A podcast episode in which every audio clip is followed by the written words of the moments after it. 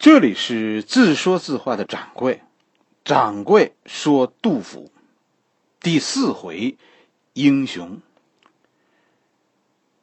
这一回的题目叫英雄，这是看了今年呃大学生就业的一些报道以后，我心里的一点感触。哎，临时加这么一集，起个名字叫英雄。其实，无论你现在工资多少。只要你就业在工作，你就是父母眼中的英雄。我们是一个创造英雄的民民族，杜甫就是一个被创造的英雄，难道不是吗？如果我说这是一个我们创造出来的英雄，凭空创造的，你会觉得我在危言耸听吗？我们这一路走来，四百多集的故事，有一个完美的英雄吗？没有。我们身边有完人吗？毫无瑕疵的人。完人都是在你不认识他的时候，他是完人，他才完美。当你走近他，所有人都是一样的复杂。追求完美本身，我跟你说，那是一种疾病，那叫偏执。生活中没有完美。但是我们的历史中却充满了完美，哎，杜甫就是一个完美的人。但是最终真的，杜甫越完美越让人困惑。难道老天恨好人吗？怎么读历史，坏人总是得意呢？是吧？英雄最后都得饿死。我们还说那是一个辉煌的时代。所以，怎样看待杜甫？如何看待历史上的英雄？讲讲这些，我觉得很有意思。哎，还原历史上的英雄，这很重要，因为这个呀，关乎所谓的社会正义。你说一大堆，这个人如何英雄？最后英雄末路，你怎么解释？你只能说这个社会不好。这其实是我们走进杜甫的一个现实原因。哎，给你讲一个不完美的杜甫，是为了告诉你什么叫公正。我们不是一个靠饿死英雄前进的民族。这个还真的，我没看到说有人仔细研究过。确实是这样，你把杜甫当做普通人来观察、来研究，他他太高大了。但是，其实这是个课题。你比如说，杜甫遇到了李林甫。遇到了大唐那个对科举说不的时代，那身为兖州太守之子的杜甫，为什么没有顺理成章的在父亲的推荐下当官呢？道理很多。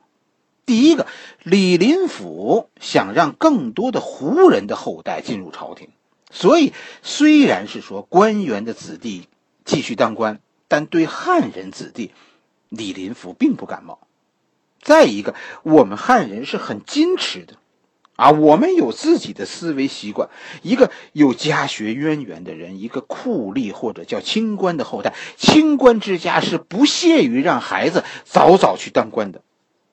李林甫这件事其实就是，表面上你看着这是一个机会，但是其实这不是你的机会，这就跟现在到处都在唾骂的萝卜招聘是一样的。是吧？我搞招聘说公平，但其实一个萝卜一个坑。机会是公开的，但不是给你的公开。另一方面，我们的教育体系又盲目的自信，这些就导致了很多呃官员子弟、汉族官员子弟，就杜甫们很难就业。这不是唐朝的问题，这是我们汉民族的问题。我们变化慢，因循守旧。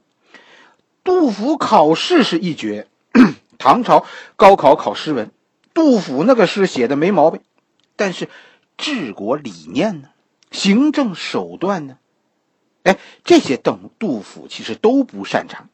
杜甫是一肚子诗文，但是就是没有谋生的本领。谁谁听说过说杜甫有过哪些政绩呀？没有。杜甫是一个特别会考试，但是未必对国家有用的人。当然，这是说大环境、社会环境啊，说不利于杜甫就业。但是杜甫没能接班，恐怕这其中也是有一点个人原因的。杜甫的家庭其实，呃，也是有些特点的，是吧？杜甫的母亲是是是原配，但是死得很早。杜甫的父亲呢，为杜甫娶了后后妈。杜甫后来有五个兄弟姐妹，但是都不见他们和杜甫有什么往来。实际上，史书中确实是说他们都是后母所生，他们和杜甫关系不好。杜甫在离开官场以后就开始四处游荡，并没有回家。按理说，一个兖州太守的家，即使死了父亲，也不至于让他的长子四处流浪，靠别人的接济度日。更何况，一个相亲相爱的大家庭，怎么也不会发生说那种说大哥外出打工，小儿子在家里饿死的惨剧。其实，种种迹象都表明。杜甫啊，是是家里一个多余的人。父亲活着的时候，杜甫还有人照顾；父亲死了，杜甫就无依无靠了，一切只有靠自己打拼。杜甫年轻时候说“云游天下”，其实听着咱们这么听着，也是说外面比家里快乐多。第一次参加科举，杜甫二十四岁，他没有考中，杜甫就开始游历。到三十一岁那年，父亲死了。那个时候，杜甫还在游历呢。一直到三十五岁，杜甫才舒心。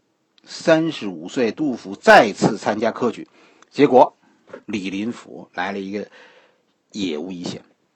这以后，我们我们说不清杜甫干了什么，反正就在京城四处托人呗。一直到四十岁，杜甫写了一篇祭祀用的文章啊，被被唐玄宗采用了。但是，稍有社会常识的人，我们就明白，这这肯定是背后有人帮忙。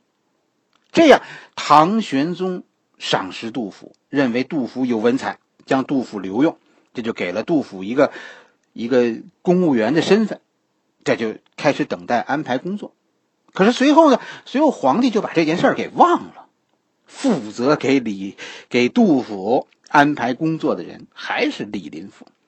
所以杜甫又被赋闲了好几年，这样一直到四十四岁，才被安排一个河西尉，这样一个小官这官有多大？大体上就相当于，呃，边远城市一个城门的司令。城门的司令啊，杜甫再托人，说厚着脸皮活动，最终得到一个参军的职务，那，就是参谋吧。于是这就。高高兴兴的赶回家啊，向家里人报喜。谁知道入门闻嚎啕，幼子饥已卒。等杜甫到家一看，啊，现在不当了参军了吗？到家一看，小儿子饿死了。我都不敢想，说这样一个年龄啊，遇到这样的问题，这会是一种什么样的心情，什么样的悲凉？杜甫写了一首《自京赴奉先县咏怀》，五百字，是吧？当你知道了杜甫此前的人生经历，哎呀，这首诗大家读读，读不下去。人生何以如此凄凉？英雄难道英雄都是要这样面对人生的吗？做英雄有什么好？大凡伟大的背后，常常是无法名状的悲哀。做个小人物其实不错，是吧？因为因为怀揣梦想而追求，有些伟大其实未必属于你。执着其实是痛苦的源头。杜甫的一生大致分为四个时期，是吧？咱们讲了，三十四岁以前，呃，这是就是在野无一贤那次科举以前，杜甫是个旅游爱好者。啊，基本上那一段时间，他的生活不是在景点，就是在去景点的路上。这个时期，杜甫是李白的粉丝，谈不上什么理想，是吧？可歌可泣的理想，你只有具体的有那些爱国行为以后，你的那些东西才叫理想，那才是英雄，对吧？杜甫所发出的，在这个时期都是空想。这个阶段，咱们课本中学过他的《望岳》，啊，那时候写泰山的那首。是吧？岱宗夫如何？齐鲁青未了。造化钟神秀，阴阳割昏晓。荡胸称层云，决雌入归鸟。会当凌绝顶，一览众山小。口气很大，但是你要知道，此时的杜甫未经世事，没听说杜甫在这之前干了什么事儿，和当时的很多的年轻人不同。你比如说，在当时很年轻就能有所作为的，你比如说比杜甫大的那王维，王维二十二岁中状元，开始为国家出力。王维要是写“会当凌绝顶，一览众山小”，我觉得那是另一种心情，和杜甫的不同。张九龄，张九龄也是二十四岁中状元呢，就说当时二十几岁出来做事，就跟咱们现在大学毕业一样，出来做事是很正常的。杜甫是一个人一直晃晃悠悠活到三十四岁，才考虑就业。你从哪个角度说？啊，说杜甫，杜甫按照按照咱们现在一般的对他的评价，说少年胸怀大志。你从哪个角度说杜杜甫是少年胸怀大志？我们对杜甫的那些夸奖，你仔细想想，依据是什么呢？你是准备说让你儿子学杜甫，还是说要让我儿子学杜甫？你这么给杜甫刷色是何居心？三十四岁再就业就晚了。从三十五岁到四十四岁，杜甫就因为早年不就业，所以后来也就不了业。杜甫在长安又待了十年，干了什么有用的事儿吗？实际上什么都没有，就是待业。这个时期，据说啊，咱们说这是杜甫诗歌日趋成熟的阶段。我们学过杜甫的《兵居行》：“车辚辚，马萧萧，行人弓箭各在腰。”爷娘妻子走相送，尘埃不见咸阳桥。牵衣顿足拦道哭，哭声直上干云霄。道旁过者问行人，行人但云点星频。或从十五北防河，或至四十西营田。去时李正与裹头，归来头白还戍边。边庭流血如海水。五皇开边，意未已。君不见，汉家山东二百州，千孙万落生荆棘。纵有贱妇把出离，何生龙母无东西？况复秦兵耐苦战，备屈不易全羽迹。长者虽有问，义夫敢生恨？且如今年冬，未休关西卒。县官急所租，租税从何出？但知生男恶，反是生女好。生女犹得嫁比邻，生男埋没随百草。君不见青海头，古来白骨无人收。新鬼烦冤旧鬼哭，天阴雨湿声啾啾。这是一个四十几岁。到现在都没有就过业的人，他对国家事情的评论，你从哪儿看出他心系大爱啊？我不知道，天下之大，为什么没有杜甫容身之地？按照日常，我们推断，这叫高不成，低不就。这是我对杜甫人生的评价。高考失败以后，又闲晃了十年，杜甫的人生就这样走到了四十四岁了，还是。一事无成，不是一事无成，是他啥事儿也没做，是吧？